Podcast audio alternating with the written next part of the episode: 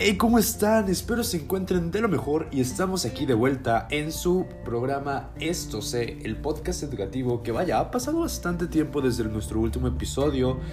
Fácil, tenemos ya cuatro meses que no hemos grabado episodio, pero no se preocupen que aquí estamos de vuelta.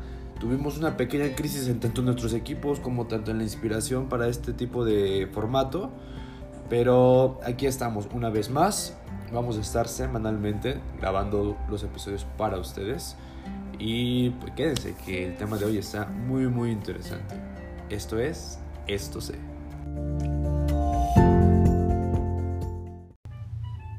Como pudieron notar en el título del episodio, este episodio se llama la autoevaluación, una propuesta formativa e innovadora. En este episodio hablaremos acerca de la necesidad de potenciar la autoevaluación entre el profesorado como estrategia esto para las prácticas docentes y como un recurso de formación. En estos momentos es necesaria la formación en la autoevaluación, puesto que esta facilita y beneficia el desarrollo, crecimiento tanto personal como el profesional. Pues primero que nada, la autoevaluación es un concepto muy simple de explicar. Está conformado por dos palabras, auto y evaluación. Auto eh, se refiere a algo que se puede mantener por sí mismo. Lo hemos visto en palabras como autosustentable, algo que se puede sostener por sí solo y la evaluación es este proceso en el cual es una unidad de medida para cuantificar o, cual, o depende de todo esto, cuantificar o cualificar algunos datos. Eh, tanto ya se puede, puede ser en educación, puede ser en deporte, puede ser evaluar conocimiento, etc. Ahora bien, esta muestra o bueno, este documento que les voy a platicar acerca de qué trata, eh, fueron, son los resultados de una encuesta de una investigación cualitativa con una muestra de 150 profesores y profesoras de una escuela pública española. Primero que nada, eh, bueno, voy a platicarles un poco. El profesor, como profesor autónomo y responsable que es, necesita que por medio de la autoevaluación eh, definir cuál es el nivel con el que empiezan los estudiantes en la fase diagnóstico inicial, cuál es el nivel de aprendizaje que ellos tienen para esto no sirve. También su evolución a través del proceso didáctico, cuáles son sus dificultades y las causas que las originan, ya que solamente de esta manera se podrá tratar de adaptar un convenientemente, convenientemente su actuación sobre ellos. O sea, que esta, esta herramienta nos facilita, como ya se imaginarán, el diagnosticar en qué nivel de aprendizaje se encuentran nuestros alumnos al inicio de una materia o al inicio del curso. Y de esta manera... Eh, llevar a cabo el proceso, la evolución de este proceso didáctico y, e ir monitoreando qué tanto han aprendido a lo largo del curso. También el docente ha de reconocer cuál es la eficiencia de su actuación, el papel de los recursos y la metodología que utiliza, el grado de satisfacción de la programación prevista. Esto como es un programa que no está sustentado por mi escuela, simplemente lo estoy haciendo por gusto propio y porque me gusta tener este contacto con el que ustedes saben, ustedes que me escuchan saben que este podcast eh, principalmente es dirigido hacia mi profesor que, que nos encarga tareas y a mí me gusta mucho eh, ese formato porque puede escucharme a pesar de que pues estamos en pandemia, eh, puede saber un poco de cómo va mi proceso cognitivo durante su materia y platicar un poco acerca de mi opinión, cosa que a veces en trabajos de PDF se limita muchísimo, muchísimo.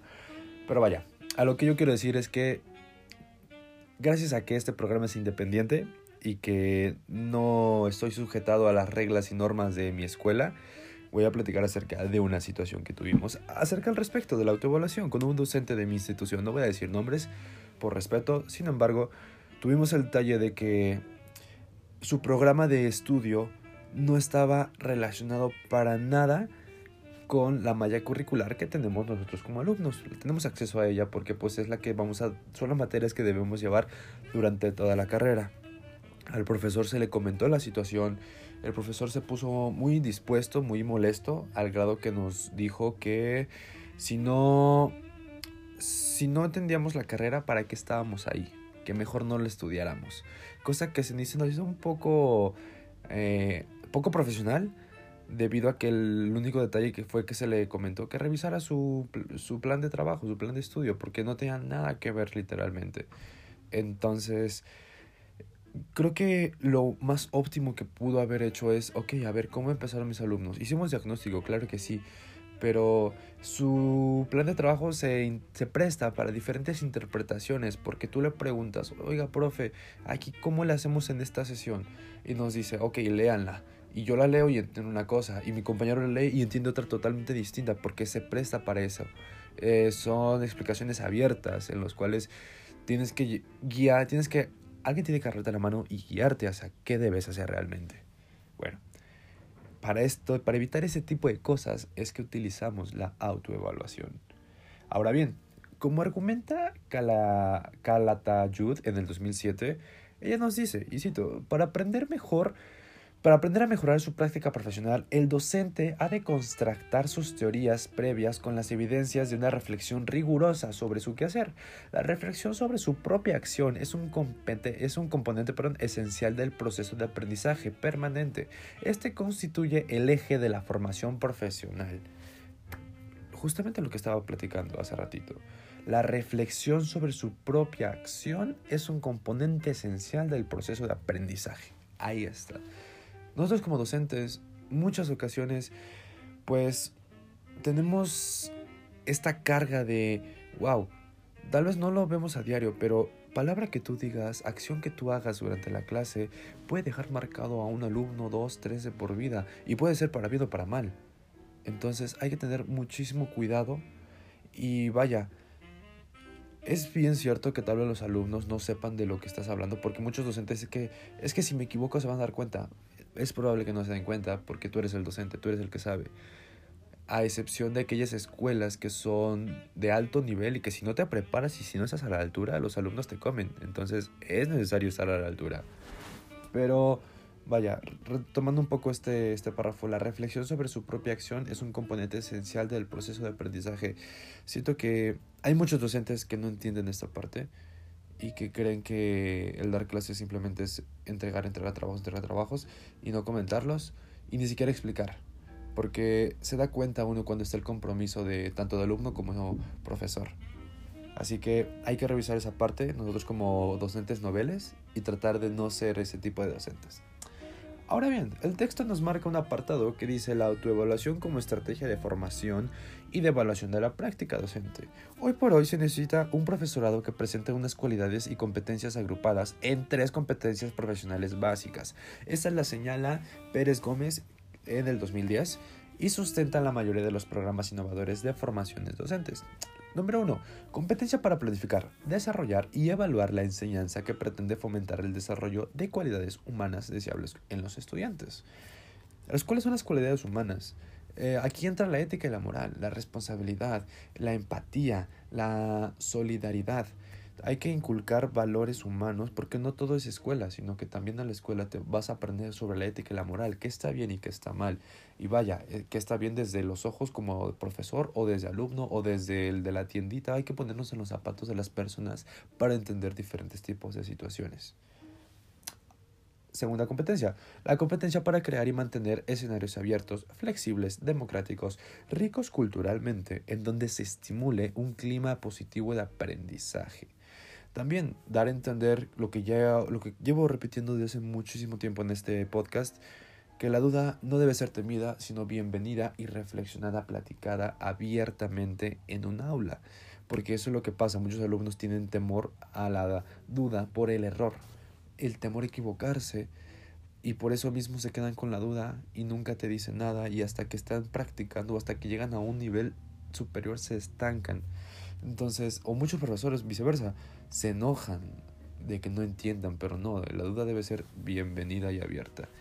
Ah, aquí también decía ah, escenarios democráticos, fomentar la democracia, porque vaya, somos un país democrático y dudo mucho que lleguemos a ser una nación este, de monarquía, lo dudo mucho, es muy poco probable, pero vaya, estaría interesante ver qué sucede.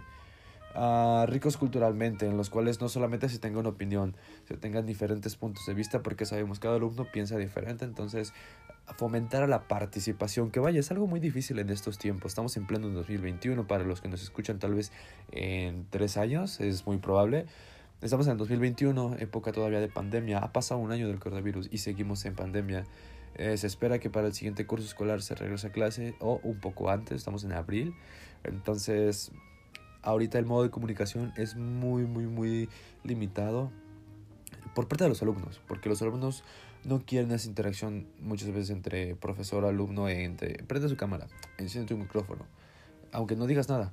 Entonces es un poco difícil esta parte por ahora. Esperemos que regresando a clases se retome y no haya rezago educativo. Esperemos, porque he platicado con mis alumnos que tengo de secundaria, de primaria. Oigan, ¿no sé qué han aprendido? Y me responden, pues realmente nada. Desde el mayo del año pasado no sé nada y realmente es algo de muy, muy preocupante. Y, si a ellos como primaria les afecta, imagínense nosotros como, como universitarios. Y la última, competencia para promover el propio desarrollo profesional y la formación de comunidades de aprendizaje con colegas y el resto de agentes implicados en la educación. En esta más que nada se refiere a el compañerismo o trabajar en trabajo en equipo. Aunque vaya, aquí yo tengo un dilema muy, muy personal, o sea, opinión personal. Para mí, eh, trabajo en equipo es muchas personas haciendo lo que yo les digo. Y lo voy a explicar. Habemos personas que somos, tenemos ciertos rasgos de líderes, pero vaya, nosotros sabemos que un líder y un jefe no es lo mismo. Sin embargo, se complementan ambas definiciones. Hay una imagen en la que te ponen la diferencia entre líder y jefe. El líder, imagínense que hay cuatro personas jalando una cuerda y el líder es el que va guiando a las tres personas atrás, ¿me entienden? El líder es el que va hasta el frente y les va enseñando cómo hacerlo. Y el jefe, en, eh, su otra versión, es una en la imagen le ponen que están tres personas jalando una cuerda y el jefe está sentado y lo están jalando, o sea, él no está haciendo nada y solo les está dando órdenes. Dicen ahí en esa imagen que el jefe es aquel que da órdenes, sin embargo no te dice cómo hacer las cosas, ni siquiera te da un ejemplo. Yo difiero un poco de esa definición. Yo digo que el y como les digo, lo vuelvo a repetir, el trabajo en equipo para mí es muchas personas haciendo lo que yo les digo. ¿Y por qué? Porque el ser un líder implica delegar responsabilidades. Y si bien debe de haber una cabecita en un grupo, en un equipo, en un salón, las hay en el país, la hay en el estado, los municipios, hay una cabeza municipal, hay un presidente, alguien representa a la comunidad y delega responsabilidades. Entonces, para mí, eso es el trabajo en equipo el delegar responsabilidades, ¿sabes qué? Vamos a trabajar en esto, ok, tú haces esto, tú haces aquello, tú te vas para acá, yo me voy para acá, y todos trabajamos juntos y vamos a sacar el trabajo de la mejor manera. Para mí eso es el trabajo en equipo. Ahora bien, les voy a hablar acerca de un, eh, un texto que me gustó muchísimo, que dice FEMAT en el 2007, y dice, la autoevaluación del profesorado es un proceso en el que los docentes formulan opiniones valorativas sobre la adecuación y efectividad de su propio conocimiento, actuación o principios o consecuencias con el fin de mejorarse a sí mismos. La autoevaluación es un concepto muy simple, pero si lo desmoronamos, tiene diferentes disyuntivas, pero todas recaen en lo mismo, todas tienen el mismo propósito mejorarse a sí mismos, mejorar laboralmente, personalmente. Cuando vas al psicólogo te hacen un examen, te hace un examen tú solo para ver en qué estás fallando. Si es que no sabes en qué está fallando, tal vez tu vida, situaciones personales, en qué has este, fallado como hijo, como persona, como padre, como alumno, como actor de la comunidad, en tu trabajo, etc. Entonces, la autoevaluación no tiene otro propósito más que el mejorar personalmente, mejorarte a ti, a ti mismo. Ahora ya platicado de los conceptos, vamos a pasar con la investigación que se realizó en España. Esta investigación como propósito tenía ver cuáles eran las dificultades más arraigadas para la emergencia de la autoevaluación entre el profesorado de la educación primaria de esta escuela, así como la mirada desde el profesor para saber cuáles son estas dificultades. A palabras simples, ese es el propósito. En población, pues ya les había comentado, son 150 profesores y profesoras de una escuela pública. Como instrumento se utilizó un cuestionario y se van a platicar las respuestas más relevantes eh, acerca del arraigo de, este, de la autoevaluación. también les comento, bueno, les platico en sí, en sí, en sí, en sí, en sí. La pregunta principal es cuáles son las dificultades más arraigadas para esta propuesta planteada y la estrategia evaluativa. Ahora, vamos bien con las categorías que se hicieron. Eh, la existencia de una nebulosa atmósfera de trabajo en los equipos de profesores que dificultan procesos de autoevaluación. Eh, para poner un poco más en contexto, con el término auto, eh, perdón, este, nebulosa atmósfera se refiere a determinados factores que están condicionando una visión negativa hacia la autoevaluación. Entre ellos, el profesorado encuestado incidió los siguientes. Uno, la rutinización del trabajo docente. 2. La fuerte balanceación. 3. El carácter funcional de la profesión docente. Perdón. Eh, la organización del funcionamiento de algunos equipos docentes que no estimulan la innovación y dificultan todo tipo de iniciativas personales. Esta es de las más comentadas debido a que hay falta de organización, des, des descoordinación, perdón. Y, ¿cómo se dice? En esa parte hay poco trabajo en equipo. En los grupos de profesores no se ponen de acuerdo o al menos tienen ciertos roces personales que evitan eh, los equipos de trabajo entre profesores. O sea, imagínense, ya somos docentes, somos adultos y no logran tener esta comunicación. Además también los temarios que hay que cumplir y los sistemas de evaluación vinculados a ellos. Ahora bien, estos detalles son por parte del docente, son problemas de docencia que no tienen nada que ver con los alumnos. Imagínense, primero estamos viendo esto, aún falta eh, los problemas con alumnos, pero vaya, vamos a hablar acerca de la organización del funcionamiento de los equipos docentes que no estimulan la innovación que para mí fue de los más interesantes. En esta, eh, los propios departamentos didácticos, ciclos entre profesores del mismo departamento, ciclo, etc., eh, engendran comportamientos que no potencian la innovación y tampoco actitudes que cooperan, de, actitudes de cooperación entre los profesores que trabajan ahí. Además, falta de organización que dificulta la existencia de espacios para la reflexión e intercambio de experiencias. En mi experiencia me ha tocado asistir a consejos técnicos tanto de algunos familiares como de mi madre y yo me he dado cuenta que todo depende mucho de la edad de los profesores. Un ejemplo, mi mamá está en una escuela en la que los profesores son de cierta generación, tienen ya una edad avanzada, al menos tienen ya más de 40 años los profesores, 45 para arriba. No hay profesores jóvenes, entonces eh, tienen una ideología muy distinta y se hizo un consejo técnico en la escuela de mi mamá, en la cual se invitó a otras escuelas para participar en él. Y fue muy interesante identificar, porque les, digamos que la escuela de mi mamá era muy tradicionalista en ámbitos de que vamos a leer esto ahora, en cinco minutos me lo exponen, sacaron rápido su papel bond, sus plumones, lo hicieron, se organizaron, pum, pum, pum, vámonos, rápido. A diferencia de otra escuela que está cerca, los profesores son jóvenes, la directora es muy joven, tiene 25 años, sus profesores también, 22, 23, muy grandes, 27.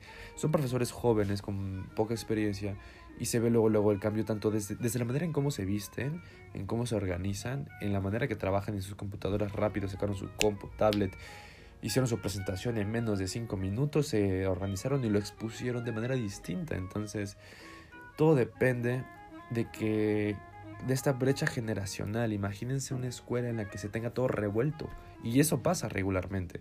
Tienes, eh, tienes profesores que son muy jóvenes con profesores ya muy, muy grandes y que tienen, no tienen las mismas ideas tal vez, no tienen esta comunicación, este, este trabajo en equipo, integración, por la diferencia de edades, por la diferencia de ideas un ejemplo muy burdo, lo que para tal vez un docente de 20 años o yo mismo me incluyo que en esperemos que en dos años termine la carrera, pues para mí conceptos como el feminismo pues me parecen buenos y apoyo esos movimientos. Y temas de, como de homosexualidad, temas delicados de feminicidios, eh, no, no me cierro a escucharlos y dar mi opinión de manera crítica y normal. A diferencia tal vez que personas o adultos docentes que ya tienen 50, 60 años, ya están muy grandes, que en su época mm, esos temas no se hablaban, eran tabú. obviamente va a haber un roce entre esos, entre esos docentes. Ahora bien, pasaremos de los problemas derivados del alumno. En varias ocasiones, el número de alumnos, los problemas de aprendizaje, la disciplina, el desinterés, etc., hacen que los estudiantes dificulten los procesos de innovación relacionados con la evaluación. Esto pasa mucho en la Ciudad de México, el número de alumnos. El número de alumnos es algo con lo que no podemos controlar, no podemos obviamente decir, ah, quítenme 10 y pónganme nada más a 2, ¿no? Es algo que ya por la demanda o la oferta y la demanda que existe en la escuela va a variar aparte de la ubicación geográfica. En la Ciudad de México son grupos de 40 alumnos, a veces llegan a haber 50 alumnos y es difícil tratar. Y justamente ayer platicaba con una niña de secundaria que es mi prima de Ciudad de México Ah, ella tiene un gemelo, bueno, es que no sé, no sé cómo es el término correcto. Nacieron, ella tiene un hermano, ella es mujer, su hermano es hombre, pero nacieron al mismo tiempo. No sé si se les llama gemelos o el término correcto no me lo sé, pero vaya, su hermano es muy niño todavía, temas muy de niño de primaria y así, que para su edad, que ya tienen 15 años, me resultó un poco raro, pero dije, ok, somos niños, yo lo entiendo. A diferencia de mi prima, ella todavía tiene, tiene una cierta madurez que te entabla una conversación con un adulto de 20 años que no te aburre. Te platica temas interesantes, da su opinión y me pareció muy muy interesante lo que me comentaba. Y me preguntó, ¿cómo le haces para aquellos alumnos que no tienen interés en tus actividades, que no tienen interés de tu clase? Y le dije, mira, es que siempre cuando estamos con alumnos o con niños, eh, implementamos ciertas actividades didácticas para juegos, canciones, para que ellos se integren. Me dijo, pero ¿y si no se quieren integrar? Y le puse un ejemplo, mira, si tenemos un 10 alumnos, ponemos un juego y de esos 10, 3 no se quieren integrar, trabajamos con la mayoría y poco a poco se van a, dar, se van a querer integrar por el simple hecho de que si está la mayoría haciendo la actividad que tú les pones, se van a sentir aislados y solos y van a venir solitos. Simplemente es cuestión de, ¿cómo se dice? Psicología. Psicología inversa, llamémoslo atrae a la mayoría y los demás vendrán solitos. Y me platicaba y me comentaba que pues así a veces pasa, que, que de hecho esa era la respuesta que esperaba y me, me pareció muy interesante cómo ella ya pensaba algo parecido sin llevar psicología en la secundaria. La desmotivación del profesorado hacia la autoevaluación. Cada vez se oye más en los centros educativos y fuera de ellos que el profesorado, sobre todo en la educación secundaria, está desmotivado. Al docente no se le, no se le mima y muchas veces se encuentra solo y sin capacidad de reaccionar ante los cambios que se le avecinan. Como señala Santos Guerra en el 2000, el problema de la motivación de los profesores es intrincado porque se conduce a círculos viciosos, sino que están motivados y no se entregan en cuerpo y alma. Eh, no disfrutan sus dimensiones más reconfortables. A su vez, si el ejercicio, de la profesión o el ejercicio de la profesión no les reporta gratifica, gratificaciones personales, pues no se sentirán motivados.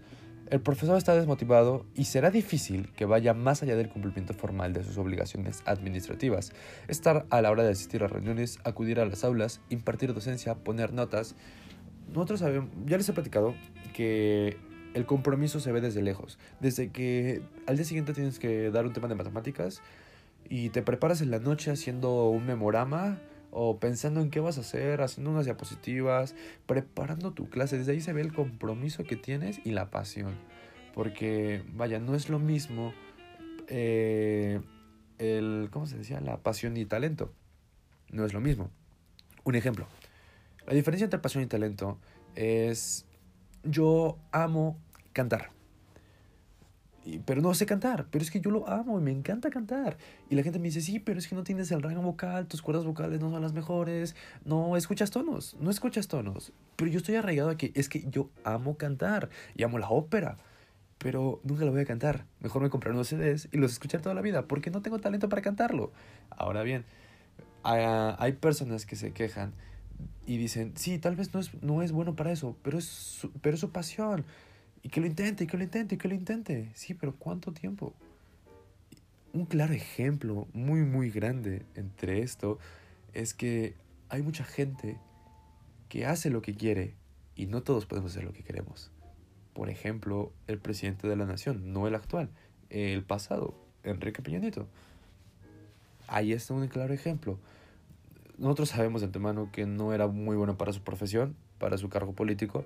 Sin embargo, ahí estaba. Y se está creando una generación de personas que creen que pueden lograrlo todo y la verdad es que no, hay, somos buenos para ciertas cosas y debemos explorar nuestros propios intereses. Yo, ¿qué más me hubiera gustado ser un gran deportista? Sin embargo, tengo un problema de salud que no me permite correr mucho. Y si yo me hubiera arraigado esa idea, hubiera terminado con la salud de mi pie, que la verdad no es muy buena. Me hubiera desgastado las rodillas, hubiera tenido problemas de salud enormes. Entonces, tenemos que pensar para qué somos buenos y si vamos a estar en un trabajo que realmente no nos gusta, no nos interesa, mejor no hay que estar en él. Porque por ello se, se arruinan generaciones. Y más en la docencia, la desmotivación de un docente. cuando hemos escuchado eso? Para nosotros, nuestra gasolina, nuestro motor, es ver ese niño que le enseñaste en sexto de primaria, verlo en 5 o 6 años y que te saluda en la calle. Profesor, ¿cómo está? ¿Cómo te ha ido? Muy bien, te estoy terminando mi carrera, gracias, fue el mejor profesor. Ahí es cuando realmente eh, recogemos lo que cosechamos. Es ahí cuando nos damos cuenta y decimos, creo que hice un muy buen trabajo. Y bueno, esto ha sido todo por el episodio de esta semana. Espero que les haya gustado, espero que esta información les sirva y les sea de mucha ayuda. Ya saben, si les gusta este contenido, compártalo con sus conocidos, con las personas que les puede interesar. Nosotros no estamos promocionando demasiado este podcast porque tenemos nuestra audiencia y sabemos que nuestros radioescuchas, por así decirlo, eh, les interesan estos temas. Nosotros no buscamos que la gente nos escuche. La gente nos busca para escucharnos porque les interesa estos temas. Realmente no me interesa mucho hacer el marketing en este programa, en este formato, porque la gente que realmente está buscando temas de educación nos va a encontrar. Y quiero agradecerles todo el apoyo que, que hemos tenido.